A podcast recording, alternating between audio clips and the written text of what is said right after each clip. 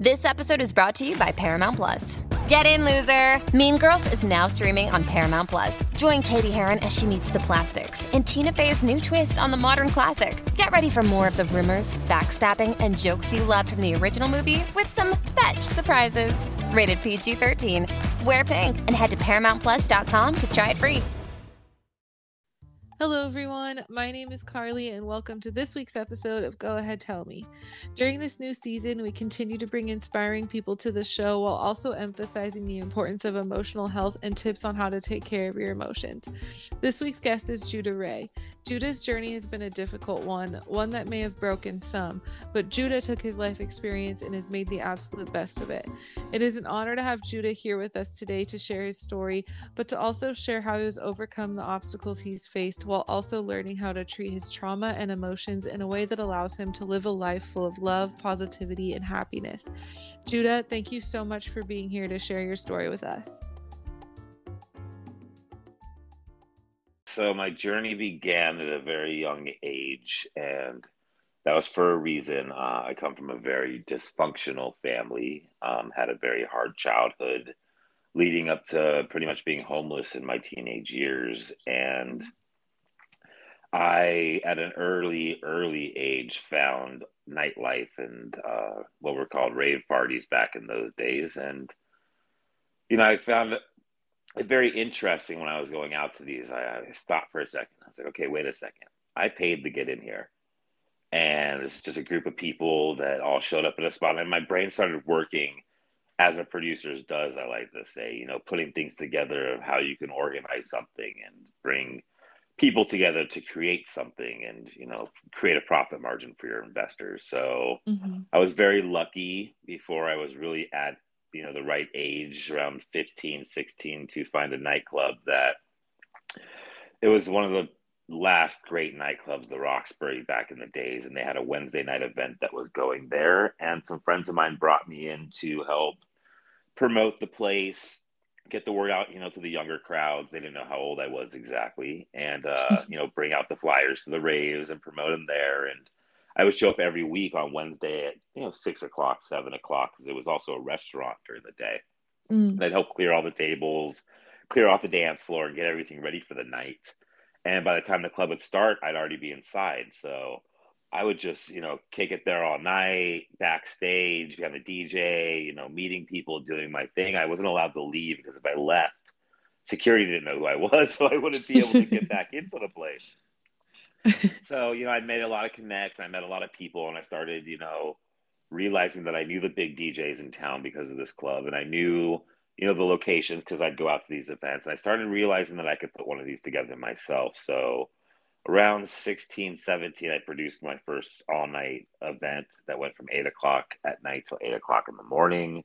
It was, um, you know, dance music and, you know, raves, straight up break and warehouse parties back in those early 90s. Mm-hmm. And I had a great time, had a great experience there, and made some really good money. So it kind of catapulted me into that world and I got off the streets and I got my first little studio apartment. It was like a 550 square foot place in, in uh, Studio City, this little hole in the wall, but it was mine.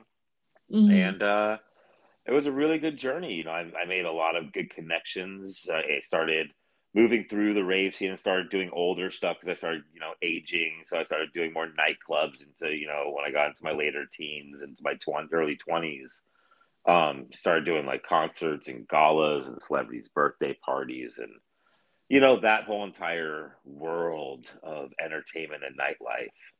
Just I don't know, it was more trying. It was all I knew really at that time.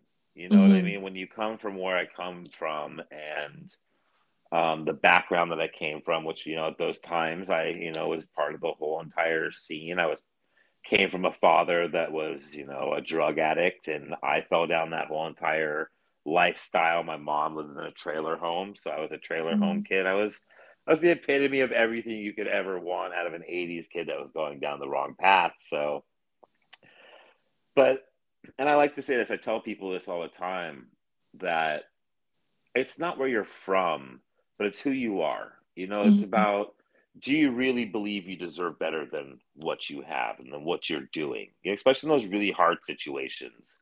you know, are you a person who's compliant and just, you know, believes that that's best you're going to do and you're a loser and you don't deserve anything because you're a bad person? I mean, those, those people exist in this mm-hmm. world. They really do.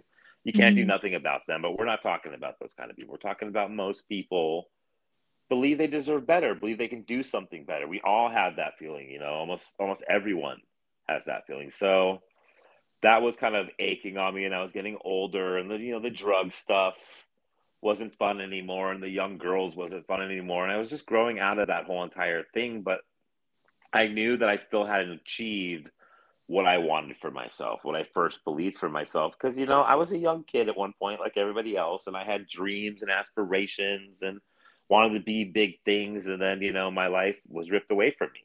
And uh, mm-hmm. uh, my my future was ripped away from me and everything was ripped away from me. Literally not just figuratively i was homeless as i said. So mm-hmm. i knew that that lifestyle wasn't what i wanted to do but i also knew that i could produce. I knew that i could bring people together. I knew i could create things.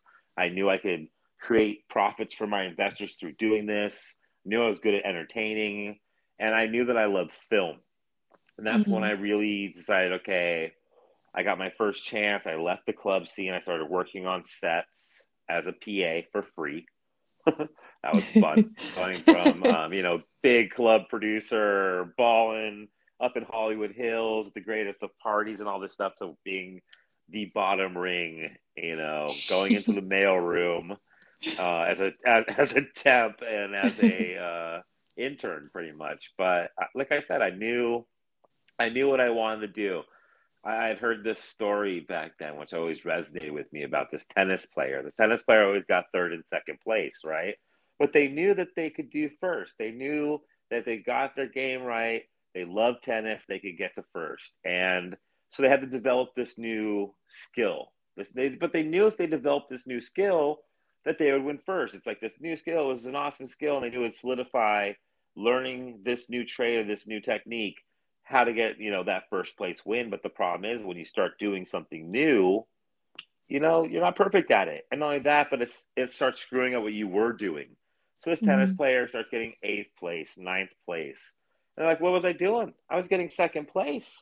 People, you know, silver's not bad. People were pretty happy. I was happy, but I knew I could do better. And I knew not only could I do better, but if I take this new skill set and I do this new thing, I feel in my heart I know I can get first. And so they stayed dedicated to it. And guess what? Eventually, of course, they mastered the skill. That stopped taking away from what they were normally concentrating on. So that skill set was already there. And together, the guy ended up winning first place, got what he wanted. And I always I always dug that. I was always stuck with me that that story. So yeah, that's a great started, story and mentality to live with as well yeah, it's it's been one of the catalysts to help push me forward. Um, which in this case, into film, I was working for free for gosh, two or three movies and one music video, and then finally, I was pulled into the art department on a movie with Jesus Garcia and this this cult that he worked with that was filming this movie called Spiritual Warrior about their cult beliefs about spiritual warfare. It is the weirdest thing. wow. And I'm working for free for these people. And uh, I'm working in the art department that day. And the art director, by the end of the day, takes me to the producer and says, This guy's working in art for now on. And that's when I found the art department. And I was like, okay, cool. Art. I love this. This is great. I mean, I want to be a producer, but I'm learning about set. I'm learning about protocol. I'm getting paid, which is important when you're trying to survive and you have nothing going on because you come from nothing. You know what I mean? So that helps out a lot in a, in a new place, so especially working for free. And uh, started my first job was I was at the end of that movie, and they the camera truck guy wasn't available, and they said, "Does anybody want to make fifty dollars a day?" And my hand shot up so fast. 50 that's that's pay oh hey how do they get paid and i drove over the rocky mountains in a two and a half ton truck in a weather storm oh that was like goodness. wind and water i thought i was going to die but I oh made it. my god! And uh, that was my first paid job, and I was like, okay, now I've been paid.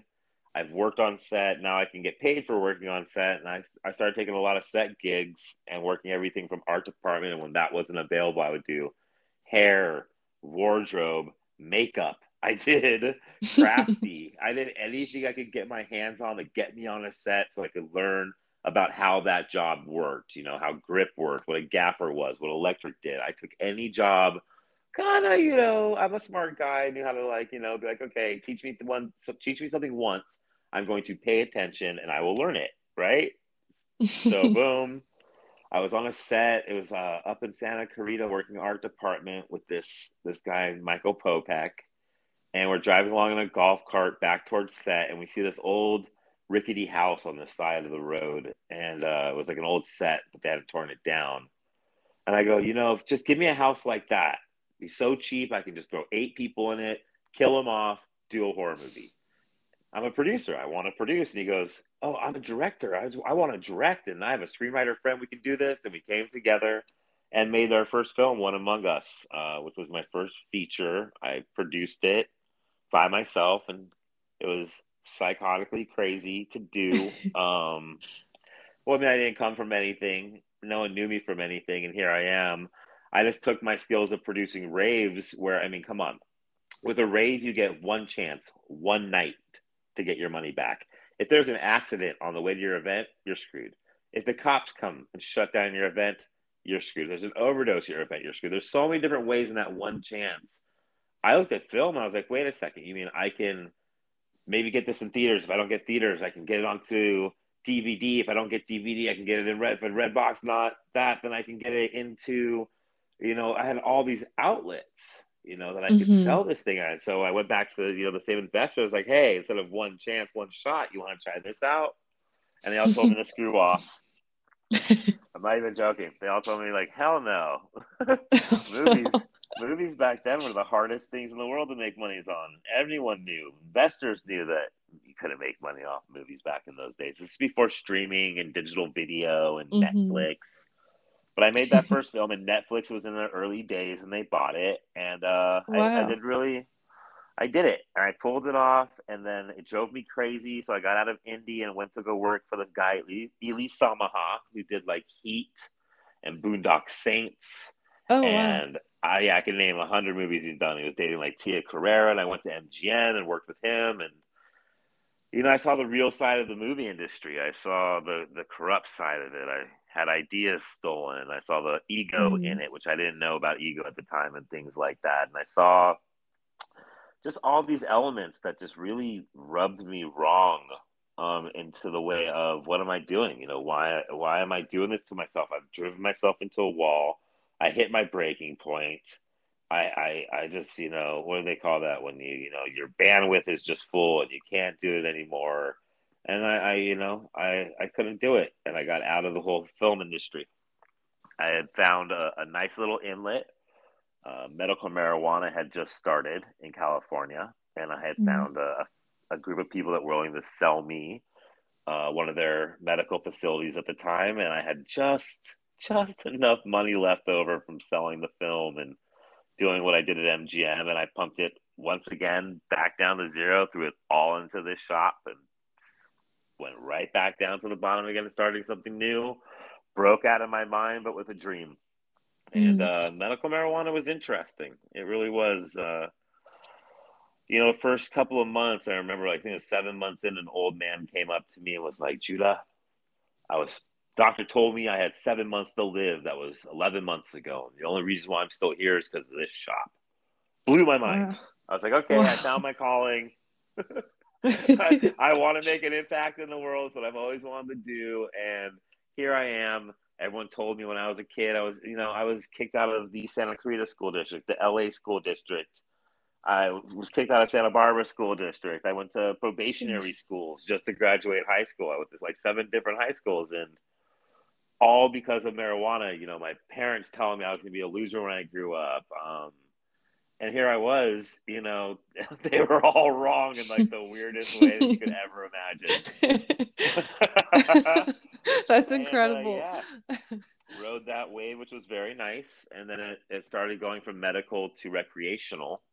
Mm-hmm. And once again, you know, I was living in a really great life. I was living up in a penthouse and had a gorgeous actress wife, and I had you know mercedes benzes and employees and all the the dream that people have and I was staring out my window over the city from the 12th story of the fucking W Hotel. Sorry for cussing.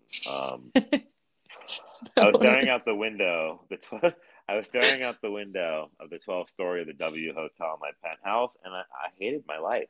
I was depressed. I, mm. I hated.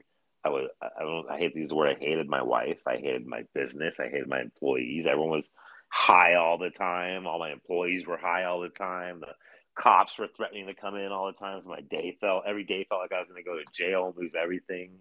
My mm-hmm. security didn't care. My friends, I couldn't tell who was real, who wasn't. I was being abused in every angle because I was making money, and you know, my neighbors sucked. They all thought they were cool because they lived at the W. They weren't actually cool people. They just thought their money or their where they lived and what clubs they could get into made them cool. And I was just living this life that everybody dreams of and everyone mm-hmm. thinks will make them happy until they actually get into it. And you start realizing that we're all programmed to think of this uh, idea of what we're supposed to be and where we're supposed to be and how we're supposed to be and what success is. Um, and that that's that's where I had the realization that you know money didn't make me happy, and you can say money makes you happy. Good for you. Um, money doesn't make me happy. Uh, I was happier when I was broke and homeless on the streets than I was when I was sitting in penthouses in the top of, of the upper echelons. And mm.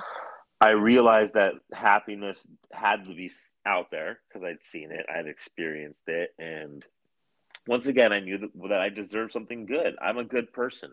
I don't mm. lie, I don't cheat, I don't steal, I don't rob, I don't I don't do anything that in my eyes can be imagined as a bad person. I try and help people, I give, I love, you know, I'm just 100% pumped the positivity. And so I looked at it, I'm like, okay, Judah, you wanted to make film, but you weren't happy doing it their way. You wanted to be rich, but you're not happy doing it their way. Like all these things is everybody else's way of what's supposed to make you happy. Even what I was dating, who I was dating was an idea of, oh, I'm a producer and I live in a, you know, I'm in this nice place and I have money, so I should be dating a person that looks like this and acts like this and wants these things. And i was so programmed. Um, it was probably like the, the the the pinnacle of when i really realized there was a problem that um, it wasn't me but it had to do with me and that i had to solve what that was. And so i started really soul searching. I was like okay you love film you love producing you love bringing things together you love learning um, go back to school and once again, mm. I gave everything up. I sold all the shops. I went back to school to film school in my early 30s and um, was back at zero again. By I took four years to finish school. I didn't take a job the whole time. I focused on just my studying. So like it was literally school every day, homework at night, homework on the weekends. Uh, 18 to 21 year old kids in my class, hanging out with them after school, watching movies working with them as my filmmaking partners on stuff. And halfway through, I found screenwriting, and I took mm. a, a directing class and a camera class, and I learned about lenses and how lenses tell stories and how stories are told. And I sat there and I was like, I, I love this. I love how a lens tells a story with an actor because of a script. And I loved it. I, I, I quit. I'm done producing. I'm going to be a creative and literally in the middle of my 30s spent half of the money that i had saved halfway through school switched my master's over to creative and started studying as a creative. Wow. and by the end of school i graduated with literally i'd sold all my stocks off. I was broke. I was living in a two bedroom apartment in in uh, hollywood with a, a kid that was 17 8 no i think it was like 18 years old. And he rented a room for me because i couldn't afford the place by myself. I was broke I was broke. I was like, okay, wait, Judah, you literally just went from being 1.5 million a year to you're broke. You have a 18 year old living in your house who, by the way, tried to strong arm rob me. I oh mean, I probably God. went through like 10 roommates in that apartment. Oh, I can't even describe the place I was in. I was divorcing my wife. I was broke, living in Hollywood. Like, I'm talking about Hollywood and Highland off the boulevard where it's like a thousand God. people outside your door a day. People are getting shot. It's just like Jeez. insane over there. I'm like, what? and, and, but here's the thing, though. This is it's a it's a catalyst because as I was growing in what I wanted to do, I also started growing as a human being. Mm. I started looking at myself and looking at, you know, okay, what is happiness? How am I going to find this happiness? I started looking at spirituality more, not religious, um, but religious science more. I started looking into New Age thinking more. I started opening up really to okay, let's let's see what all the hype is and all these people are talking about, and um, that's when I started learning about. And I'd heard a million times about ego in my life and don't be egotistical. And, you know, oh, ego's bad. Look out, ego.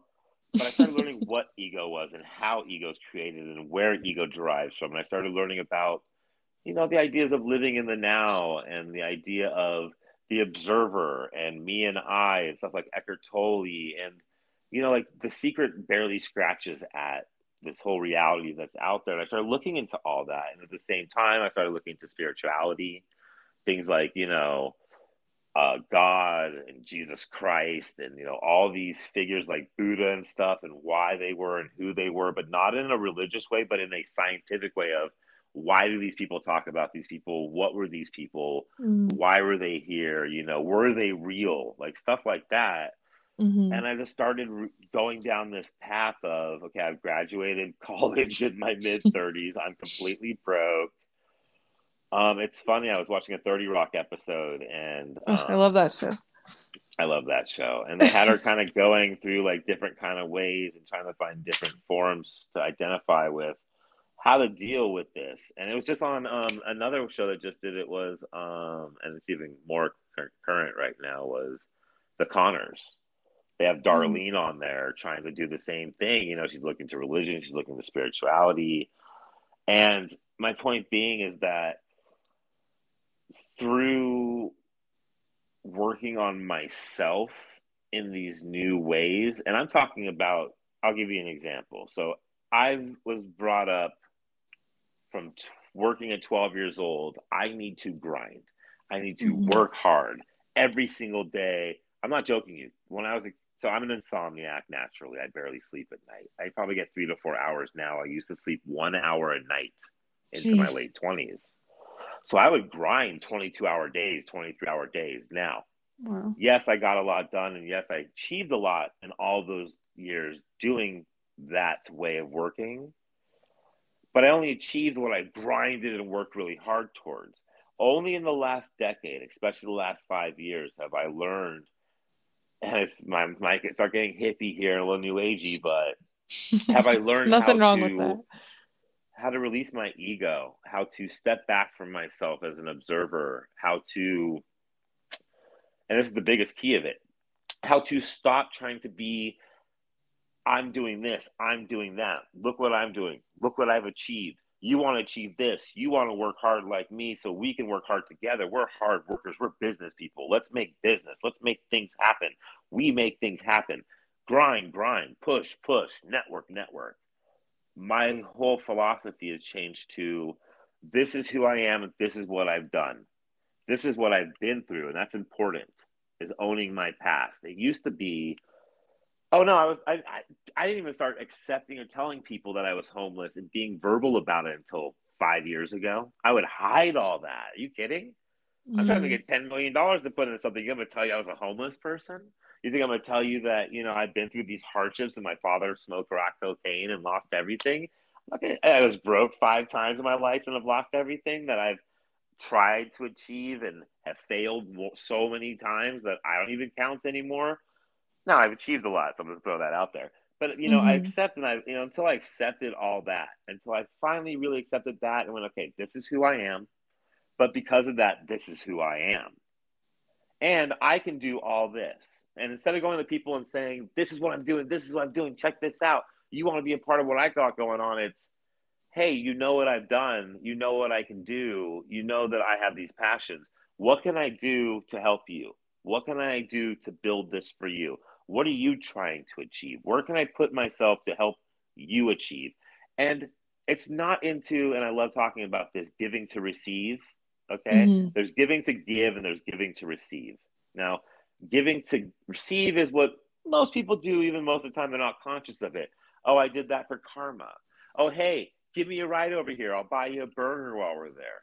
we're so used to this giving to receive that we even plant it into people before we even ask for help. You know, mm-hmm. help. The hardest word in the English language, help. So giving to give is when you're truly just like doing stuff to really give.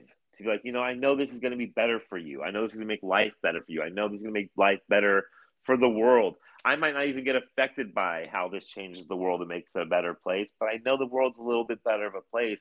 And when you put yourself in those give the give situations, when you honestly are there for people, and it's not about even those people. That's what I'm trying to get. Those people don't. It's not like they're going to come help you later. That's what I'm getting at all. That's giving to receive. You do these things. You put yourself in these situations. You put yourself out there. Life just, you know, the Christians call it uh, sowing the seed, you know, and you know, you got to reap what you sow. In a way, it's that. It's mm-hmm. these old mentalities, these old ideas of thinking that we look at it and we go, oh, that's just hogwash. No, these people have been saying this. There's a reason why people have said this for thousands of years. Yeah, it might be muddled now. Yes, it might be put into a different ideology you don't agree with, but stop for a second. Think that this has been said for thousands of years think why has it been said for thousands of years and figure out how that relates to this universe of why it's been said. So, like the reap that you sow, you might not believe in Christianity. Who cares? You might not believe in spirituality. Who cares? But let me tell you, what you do in this world and what you do without any, you put that seed and you walk away from that plant. You don't have to water it. You don't have to worry about that plant. That plant is just that plant. It does what it does. You'd be mm-hmm. surprised mm-hmm how much oxygen you have around you to breathe. And that's just like, you know, a metaphor there. There's mm-hmm. so much abundance that comes back your way.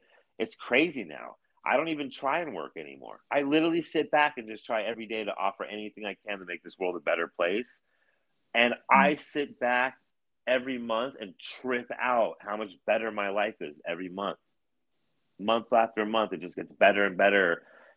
And this goes back to the idea of living into the now which mm-hmm. is like we hear living in the now and it's like I live so in the now it's scary to the point where I don't even know what I'm doing when I wake up that day. I literally have to look at my calendar and hey, what's what's going on today? It's not that I don't structure things. I set appointments, I set meetings and stuff, but I don't live by that stuff. Mm-hmm. Right now, I'm talking to you. You know, you're listening. I'm doing the best that I can in this moment to do what I can with what I know, with what I have. What I, there's a million things I could be doing with my time right now, but I'm doing this. I'm giving it hundred percent with what I know. This is what I want to do, and I'm gonna cap it with this, and that is, if I do that hundred percent of the time, if I'm always giving hundred percent, doing the best that I can with the knowledge that I have, and putting myself in place. places, not just sitting in my bed under the cover scared, but actually doing the footwork and putting myself out there. A, I don't have to worry about the past. I have no regrets at all. Why? Because I did the best I could with the knowledge that I had and the resources that I knew that I could use. Why am I going to beat myself up? That's the best I could do with what I had in the moment. Yeah, if I would have had some other knowledge, maybe I would have had some other thing that I did, but I didn't have that knowledge at that time. I did the best right. that I could. I gave 100%. So, boom, past is taken care of. And if I'm putting 100% into the now, I'm not sitting there in my bed, wrapped in a blanket, scared of the world. I'm here, I'm talking to you. Maybe I'm out taking a walk. Who knows what it is? But if I'm putting myself out there and giving 100% of the now of what I can do, I don't need to worry about the future. Because I know mm-hmm. that right now I'm focused on I want to be a filmmaker. I want people to know that I exist. I want to make an impact on this world. These are all things that I want. And so doing this right now, I'm doing that. Even if there's mm-hmm. 10 people listening or a million people listening, I'm doing that right now. So I don't have to worry about the future because I know the goals that I'm aspiring towards, I'm doing the best in this second for those goals. So I don't have to worry about those goals. It's not like I can be doing something better right now than what I could be doing. Make sense? So yeah. All you absolutely. can do is live right now, do right now, be right now, and build yourself the best future that you can in this second and hope the future works out because you can't control it. How did you make that shift in mentality? How did you um like was there a moment when you decided you were just going to like start thinking in that way? Was there something that affected it and how did you like actually make that change in your head? Honestly, um, it's funny no one's asked that question. Um, growing up the way that I did, I grew up with an abusive father. I grew up with a family that screamed at each other. I grew up with all this really hardcore abuse that I knew that there was a better way when I started seeing that I myself started reflecting that. Mm. I was abusive. I was angry. I was argumentative. And I started seeing that. And, and I was talking about this the other day. I find a lot of people look at themselves and go, God, I really don't like this about myself. But everyone accepts it. So it's cool. I don't need to work on that. And that's one thing I've never been. If I don't like something about myself, I change that shit. Because I'm in mm-hmm. control of me. I'm the only person that can change it. I'm the only one that can make a difference with that situation. So that's one thing and one code I've always stuck next to is that if it's going to change, it's going to be me that changes it. So in seeing that anger in me and seeing that darkness in me and knowing once again that I deserve better, that I can be better, that I'm a nice guy, that I want happiness, that I want joy. I want all these things in my life too. Like we all want. We just don't know how to get them. So I, that's like I said earlier, I started going, okay, well, I definitely don't want to be abusive. I don't want to be dark. I don't want to be argumentative. I want to settle down now. So I'm thinking about wife. I'm thinking about kids. I don't want to be that person to my children. Mm-hmm. I don't want to be that screaming father, that dark father, that scary father. I don't I didn't want to be all that. I knew that there was a better way. And so I started looking at, you know, those things. And I think a lot of the time most people go from a psychological standpoint oh my father was this my you know childhood was hard i'm trying to give up cigarettes you know whatever i'm sorry to say it like this if anyone's listening whatever that is that you blame as this reason instead of it it's just it's you mm-hmm. and i mm-hmm. started realizing that you know i could blame all this stuff like everyone else does or i could stop for a second i could look inside and i could go okay what's going on here with you you know, they always say you can't love someone else till you love yourself, right? Mm-hmm. I've Absolutely. always I've always stood by that. And you know, there's a level of spirituality into it. I'm not gonna, you know, front. There's a level of I was I was raised by my father who was like a hardcore partier, and then my mom was a hardcore crack the whip Christian. Mm. So I was raised on both sides of the tracks. You wow. know, my father for the beginning of my life until you know the crack cocaine came out in the 80s and he lost everything he kept his drug habit pretty well so i grew up until i was about six in a very weird life where on the weekdays i would be with my father in the the mansion with the mercedes out front and then the weekends i would be with my mom in her trailer home because he left her with mm-hmm. nothing wow. you know so i got to see both sides of the tracks i got to both see what the rich life was like and what the poor life was like, what a really angry, dark person was like, and what a really sweet, nice, you know, she was a Christian. She was cracked the whip Christian, but she was still a sweet lady. My mom was a mm-hmm. very, is a very sweet lady. you know what I mean? And so in that duality, I think that's where I was kind of lucky. I got to see that duality. I got to see both sides of that. But in saying what my mother was, you know, I was raised with an idea that there is a power greater than myself out there. You know, mm. my mom got sober in the 70s. She was Elvis's hairstylist. She lived at Graceland. my mom, my mom raged, but by the time I came around, my mom was AA sober, like wow. AA Christian crack the whip sober. So I grew up at AA and Al Anon, learned the 12 steps. And you know, even though alcoholics and alcoholism is is like this whole entire thing in AA, they do have some pretty good rules and some pretty good guides they live by in order to how to get out of um, addiction or out of bad situations. You know, their first step, which is I'm not going to get into it all here, but their first step is just re- realizing that you know there's a power greater than yourself, and that always stuck with me. Mm-hmm. And through different little weird ways in my life, not through religion, but through different little ways, like growing up as a child, my mom was left with nothing. My dad stripped her of everything and lived this grand lifestyle until he lost it all and left her with nothing. And she would every month pay her rent. This woman had no job. She was on welfare, and the welfare didn't really pay anything. You know, we go on the week, we would spend our Friday sometimes going from our mansion with our dad down to my mom's house, and the first thing she would do is take us to the welfare office to stand on the welfare lines. Mm. She would um, sew sew us jeans and sew us pants and shorts that we would wear. My mom was, you know, she tried her best as a woman that you know didn't work and didn't have any way to work and was just, you know, pushing along. But I would ask her like, how the hell did you survive all those years? Like how did you do that without, for one, killing him or killing yourself or killing us or just going psychotically crazy? And she would always go the spiritual route. Not that her it was Christianity and God, but I saw it. Like I witnessed that there was something going on here with what was going on because she would need $75.13 to pay the bills and rent by that month. And she would get a refund check in the mail for 40 bucks from something she forgot about. And she would get uh, someone that would want their hairstyle for 20 bucks. And that woman, God bless her, on her knees would pray. And by the end of the month, wind up with the exact to the penny that she needed to take care of her bills and her rent and everything. So I witnessed all this. I witnessed it. And I'd be like, okay. So I asked her at a young age. And I was like, okay, well, how, how do you do this? teach me the ways of the Jedi. Like, what's up? She's like, okay, well, I think the first thing she told me it was in like my early teens. She's like, okay, well, you can't just pray to God and just sit in your bed and sleep all day. You got to get out there. You got to do the footwork. God can't help you if you're not helping yourself. So I was like, okay, cool.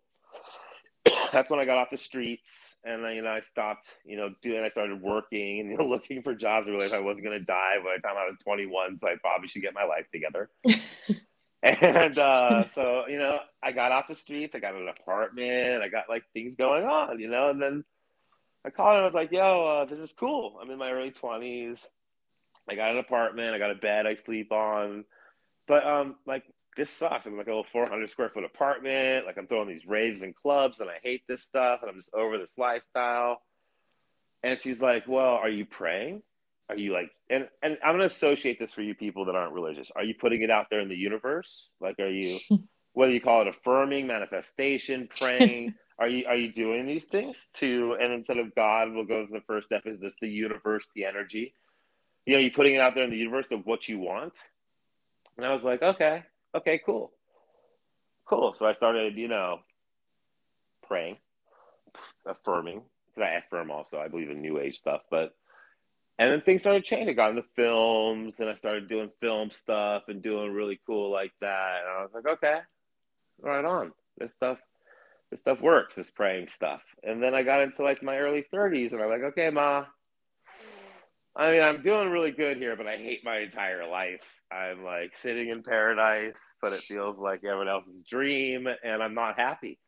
I, I, hate everyone. I hate my wife, my life, my my my job, my crew, my everything. I just this is not it. She's like, and this is so it gets a little religious. I'm starting. We're gonna get a little tiny religious here, but it's only if you make it religious because this is just a fact. You know, this isn't about religion. So she goes, well, did you you know accept that Jesus Christ has you know come to save you? I'm like, look, ma, I wasn't there. I'm not gonna say it wasn't happen. I'm not gonna say it did happen you know, I'm not a religious person. Sorry, not my gig. And she's like, well, you know, just think about it. You know, in your prayers, just just think about telling God that you want to meet Jesus. And I was like, I don't want to meet. She's like, I'm like, I don't want to be walking down the street and all sudden Jesus come up to me and like I'm like crazy and having all kinds of stuff going. She's like, Oh, I've met him twice. I'm like, okay, mom, come on, I'm getting crazy. She goes, No, just do it, right? And this is where it gets really weird. So when I graduated college, I met a guy, Joseph Logley, who was in the film school and had missed his graduation. Somehow slept through it and ended up at my graduation to get his, his awards. He had he had heard me on stage. I was the first valedictorian the school ever named. I got a GPA 4.0, blue and yellow lanyards, like the whole nine yards. Like I, like Amazing. I, said, I focused on school because I was like, oh, I never thought I'd get to go to college, and now I'm going to college. I'm gonna do this. I'm gonna do this right. and uh, so I met Joseph, and Joseph was a six three white guy from Southside Chicago who was, let's just say, uh, very hardcore. Talk like Macho Randy Man Savage. Oh yeah, Jude, I'm telling you. We're gonna have a good one. And uh, he was, you know, living down in Compton in like really seedy motels, and I don't even know why this guy came into my life, but he came into my life, and he just wanted to do sound. I had him on his. I I couldn't get a hold of a sound guy for my first short after school that I started shooting. Remembered him, called him. He came up, worked on it for me. Told me he loved watching me behind the camera, loved my passion, wanted to work with me again somehow we just started talking and linking up. And you know, he started getting his life together, started realizing that what he was doing wasn't good for him, got himself a wife, and started, you know, the CD thing started getting a little bad. And um, so I started to show him how to be a producer. And I started showing show him how to be a producer. Like, this is how you produce. And we go out to film festivals. So I was, you know, doing the film festival circuit at the time. And and I'd be like, you got to wake up early. You got to get there early. And I was just really pushing him and bugging him to go hard. And one day we're sitting there after the Nashville Film Festival. That one of the nights, like, you have to wake up the next day early, man. We got to be there early. It's a producer's job to network and meet people. He's like, bro, I'm going to be there after lunch. I'm like, what? what? I just had a speech and what? He goes, yeah, I met this really rich guy. He owns like farms and restaurants and all kinds of stuff. And he invited me to lunch tomorrow. like really rich guy, huh? He's like, yeah, I think he wants to put money in the films. I'm like, bro, maybe you're not a producer. Maybe you're an executive producer. He goes, what's that? And I'm like, that's the guy that gets the money. He's like, I love getting the money. I can get money. And then Joe went into that. So Joe executive produced my last film. Oh, that's wow. his little backstory on how I met Joe. But Joe, like I said, got off this got off being all crazy, got off, you know, the whole drug thing, you know, got his life together, married this really sweet Russian girl cat, got his life together, got and started going to church and stuff like that. So he's telling me, this is after my mom tells me, you know, you gotta get worded up with Jesus. Like, what's up with Jesus? And I'm like, I'm not religion, I'm not down for Christianity. So Joe's like telling me, Oh no, no, no, Jesus, bro. You gotta get down with oh yeah, Jesus, bro.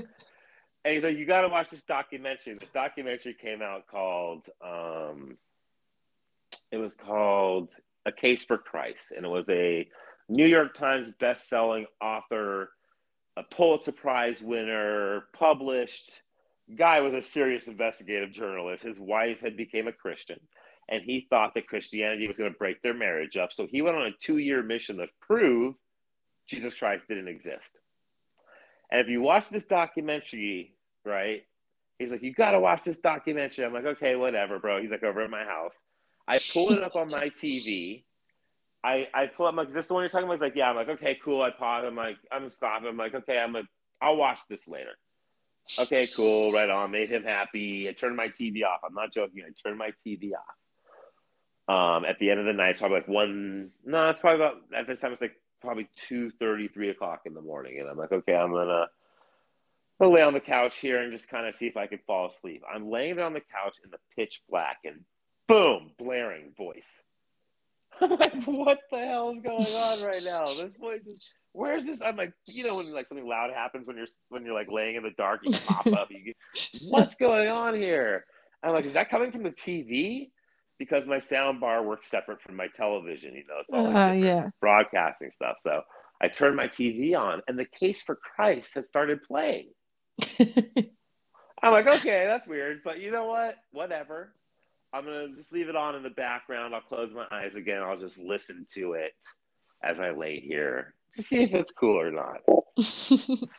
4:45 in the morning. I am crying. I'm you. I am crying because this guy just did a whole documentary of how he's trying to prove this so he can like not lose his marriage to some crazy psychopath Christian. And by the time the fucking thing's end, he looks at the, by the time it's over, he looks at the camera and goes, "Well, you know, after everything that I've I've researched and looked at, you know, there's about a four percent chance that this person didn't exist." And he starts naming off the things that we believe in that have way more than a percentage chance of four percent than that it does you know, that isn't real or doesn't exist. Like things we truly believe in.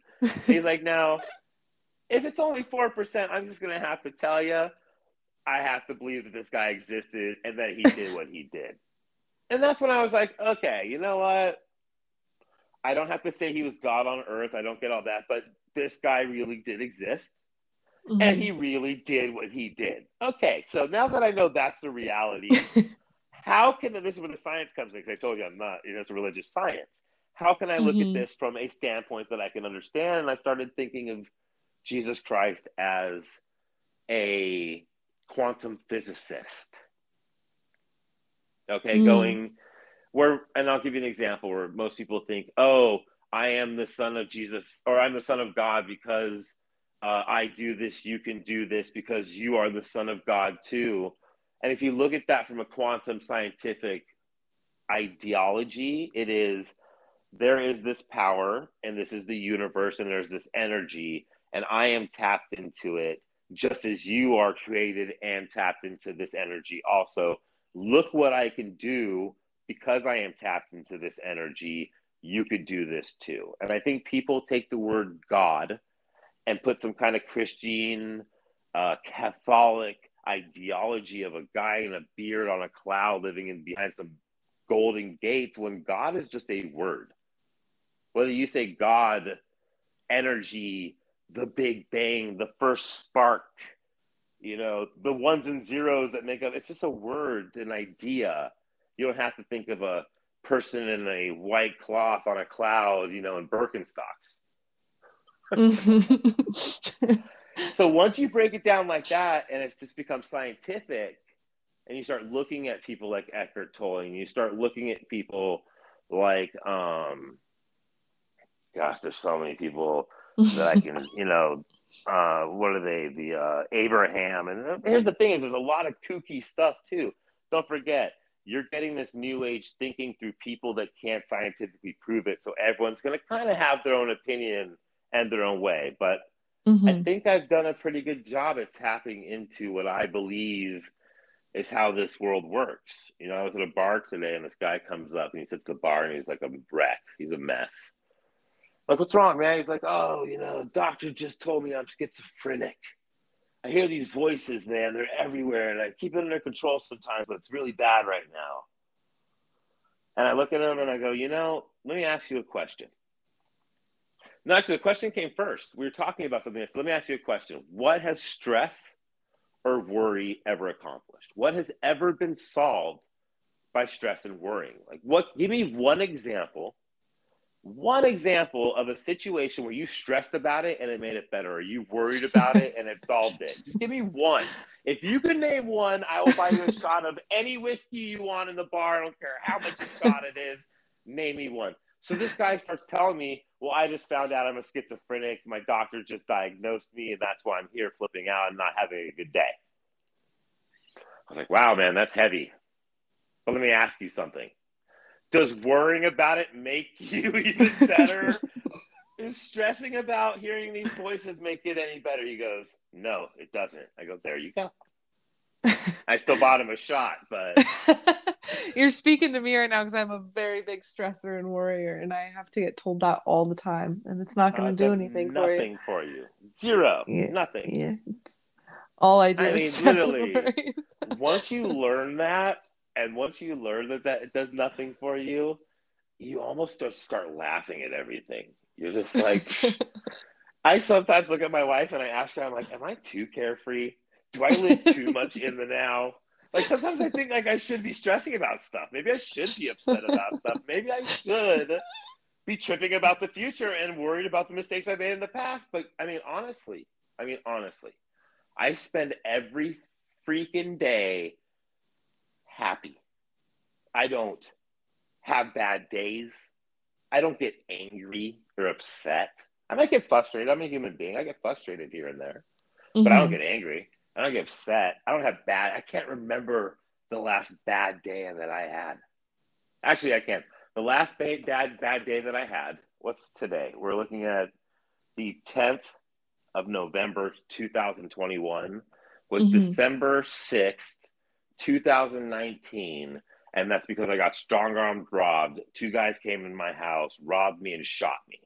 Oh my God. And let me tell you, before that, I can't even tell you another bad day that I had. Jeez.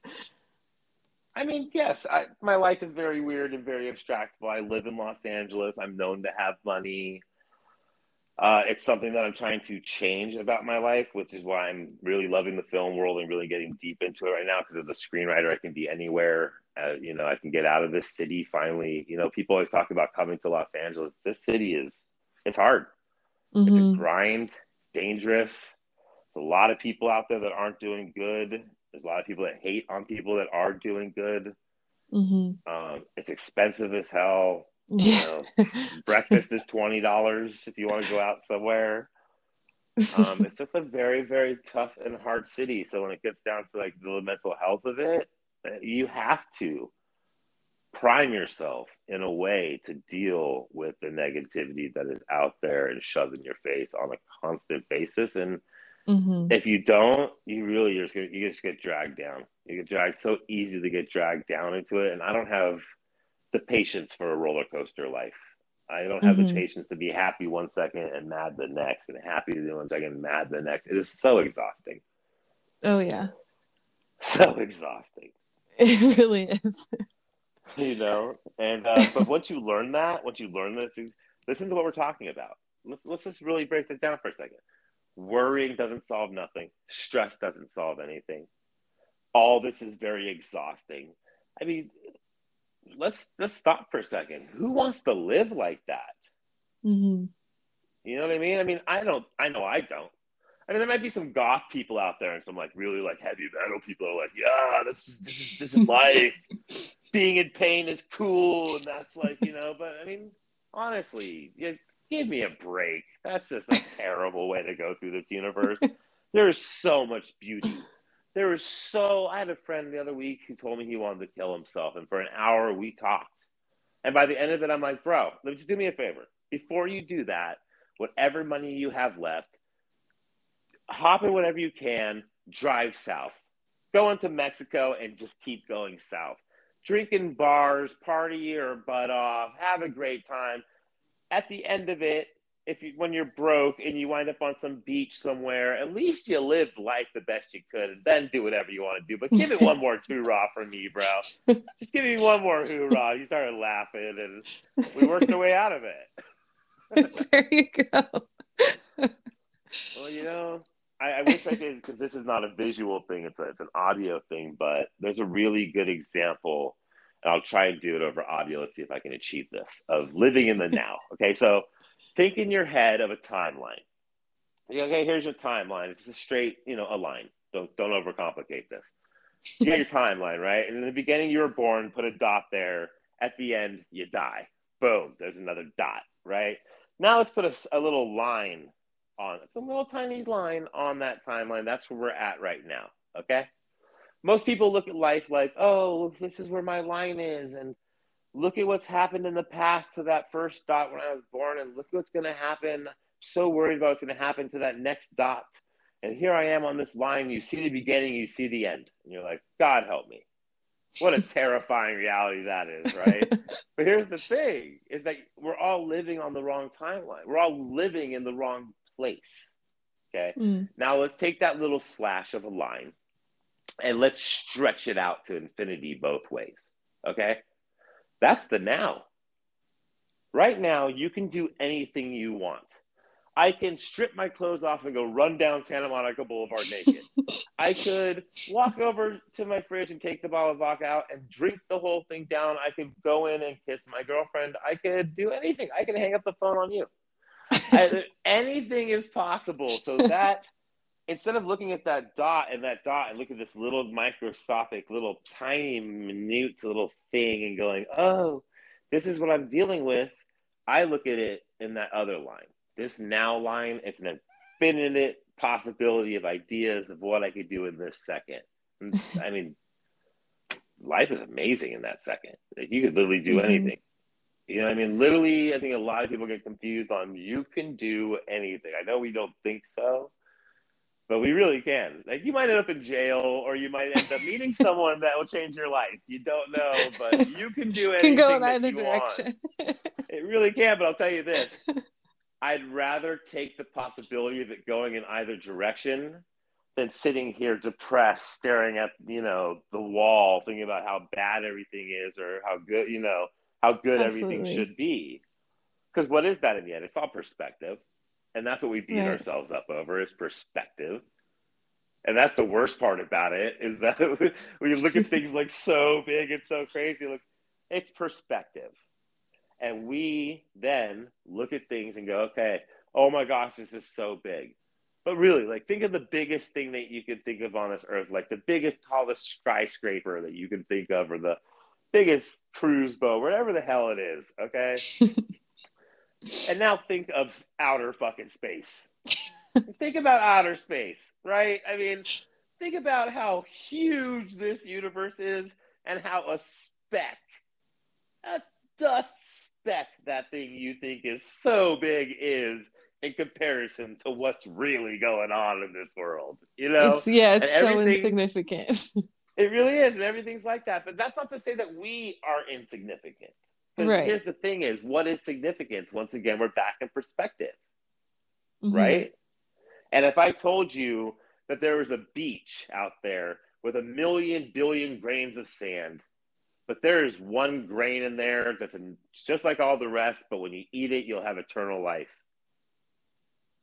That's a pretty special grain of sand. It still is a grain of sand, but that grain of sand is an amazing, epic little component of this universe.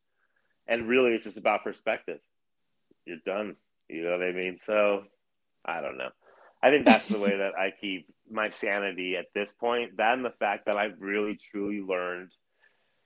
I don't want to say this wrong, but the less harder you work towards pushing things, the more things actually come for you. Mm. That makes sense. Yeah, like the like the less you force it, type of thing, it's gonna come to okay. you. They say whenever you're looking for love, you don't find it. It's when you're not looking for it that it happens. Right. That's true about everything. It's not just love. It's not just love. And the distraction that I found, and this is the best part about it, the distraction that I found, because you're like, okay, how am I supposed to keep my mind off of all this stuff going on then? Like, come on. Like, that's impossible. what am I supposed to do? You know what you do? you focus on yourself and making yourself cool and yourself a good person and yourself a spiritual awakened spirit in this world. and Take all that time you worry about all that stuff and you just make yourself good. Because in the end, and this is the craziest stuff. When it's funny because we're kind of going full circle here. We're getting down to the licks of it what that does is then we get to the point of ego and we've been talking about this yes. you know ego and letting go of ego and that brings us down to a very very crazy thing. And now we're like here. We're now. This is where i'm at right now which is the newest thing i'm practicing which is this revelational idea of the observer. Okay? Mm. what the observer is this is crazy. So the observer you know we all talk about a spirit or a soul you know that kind of thing. The observer now imagine an observer right? So i am the observer that is inside of judah ray i am the observer that is going through judah ray's life experience i am the observer that's watching what judah ray sees and i'm the observer that has conversations with judah ray about it all and what i mean by that is that voice you have in your head that we all have and we all go, that's so funny. I argue with myself. Oh, I was just having a conversation with myself. Oh, you know, and you think you're just kind of debating in your head ideas. That's the observer. That's you. And what mm. we call I. Okay, we'll call it I. That is you having a discussion. That is me having a discussion, my observer having a discussion with Judah. Because my observer is listening to the stupidity that Judah is saying in my head and going, nah, dude, this is the way it is. And Judah's going, nah, bro, come on. I'm a human. I want to do this and that. And server's going, man, I don't know, bro. Think about this. And you're like, no, no, no. But yo, think about that. No, no. What about this? That's the observer having a conversation with Judah Ray. I'm using myself as an example here. And what that brings you to is I and me. Okay, so me, me is everything that makes up me. my way I look, the way I act, how I talk, you know, uh, what I do for a living, my house, the way I dress. Like, this is all me. I am Judah, the person that's talking to you right now. I am Judah, the person living in this moment and, you know, actually experiencing everything that we're, we're both going through right now, right? That is I. And what that mentality brings around is no matter what happens to me, you can take my car, you can take my looks, you can take my arm, you can take all these things from me. I am still I. I am still Judah Ray. I'm a good person. I try hard. I love. I care. I have passion. I don't lie. I don't cheat. I don't feel like I am still I. Nothing anyone does in this world can affect I because I mm. control I. And once you understand that I control I, that I control how happy I am, I control whether I'm enjoying this life experience, I control what I do. And the rest is all just me. Once you get a really good grasp of that, you can almost sit back and kind of laugh at what's happening to me because no matter what, you can hurt me, you can take stuff away from me. That all just affects me. Listen to what that simple statement is. That affected me. That hurt me. These these words that we use in language, we all think that they just convey simple sentences so that people can understand us. But really, within that structure, years and years and centuries and millennia ago, whenever it was created, you know, this this dialect and this way of talking, they who built this structure said, for a reason, this is why you use me here. This is the reason why you use I here. This is the reason why you use you there. Mm. And once mm. you start realizing that, that no matter what, you can try and, you know, kill me, you can do all these things to me, no matter what, I will never be affected. And there's a mm. reason why we talk these ways. There's a reason for everything that we do. When you start learning that kind of stuff, it just starts tripping you out. Right. It really does. It, you know, why do we use terms? Why do we do certain things? Why do we? oh, it's it's endless. it's so endless. Like I'll give you a great example. We'll close it. We'll cap this part with this example, right? So vowels and consonants we're raised and we're taught, you know, oh, vowels are vowels, consonants are consonants. You use consonants here you use vowels there. This is what a vowel does. This is what a consonant does. And this is what. So when you use a vowel, A E I O U, you are using the vibration of your vocal cords in your throat to create the sound. When you use a consonant, you are pushing air through your mouth. S T P this has nothing to do. Feel when you say those letters has nothing to do with your vocal cords. It's all about pushing that air through your mouth is what creates those sounds. Mm. That's what I'm talking about. You see what I mean? Yeah. Knowing why we do what we do down to the down to just the core of it. You know, knowing that when you say the rule of thumb, oh, that's the rule of thumb, that that comes from back in the days people could beat their their wives with a switch as long as it wasn't wider than their thumb. Oh wow, I didn't know that. See, that's what I mean. Knowing these small little things, and that's a bad example. I was just trying to be smart and cute about like how we use terms and things that we have no idea where they come from. But that ideology is, you know, and it, it resonates back to what I was saying. If there's a term that's been used for hundreds, if not thousands of years. you might want to think about why that saying's lasted as long as it has.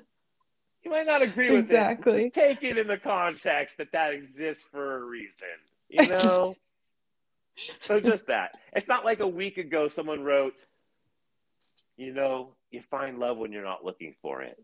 John wrote that on Twitter like three days ago. No, this is something that's been saying for centuries. There's a reason. Just think about it for a second. Take it into consideration. Maybe even try it for a month or something to see if there's some kind of realism to what people are saying. That's all I'm saying. You might find happiness. If you don't, at least you know you tried it. Yeah, at least you, tried it. People, you can talk smack and be like, "Oh yeah, dude, that's that doesn't work." What? Yeah, exactly. You know, you, you got that. Worst comes to worst, at least you got that. But best comes to best, you become happy. Ooh, sounds like a good trade-off to me. You either get to be happy or be a complete pompous jerk in someone's face and be as negative as you can about a situation. Win-win. Win-win. Oh my goodness. Well, Judah, it has been so fun listening to you and hearing your story and this advice and everything you've given is like next level. I did not expect coming into this to have such a deep conversation. And it's been really, really inspiring for me because I am a stressor and worrier. So I'm taking everything you said into my life now and I'm what's stressing gonna do for me. really? Yep take all that, not only that, but then take that energy you put towards stressing and try doing something productive with it. that last 45 minutes you just spent stressing, if you would have done something productive with those 45 minutes, I bet you that thing you're stressing about would have been a little better. You're right. You're totally right. I can't argue that one. I can't be the pompous jerk that argues that back at you. To just just work on that. I'm telling you that is like a number one people. Stress and worrying do nothing but screw up your life. Really, it's and anybody, I invite you, if you can find me online, very easy to find. Instagram, Judah period Ray. You can find me on Facebook. You can Google me and find me anyone out there, I challenge you, if you can find something that was solved by worrying or stress, I will literally, you have no idea the grand prize that you will receive because you have blown my mind. Because I've been thinking for a very long time, but I can't come up with a single thing that worrying or stressing makes better. So I challenge anyone listening to that. My lines are always open. Please. You'll be the first to know if I find an answer for that. Please, just anything, something. I just can't find value in it. Uh, you're anyway, not wrong. This has been a great combo. Thank you so much for your time and this great experience. Wow, Judah, you have so much wisdom to share with the world, and I feel so honored to have had the chance to speak with you.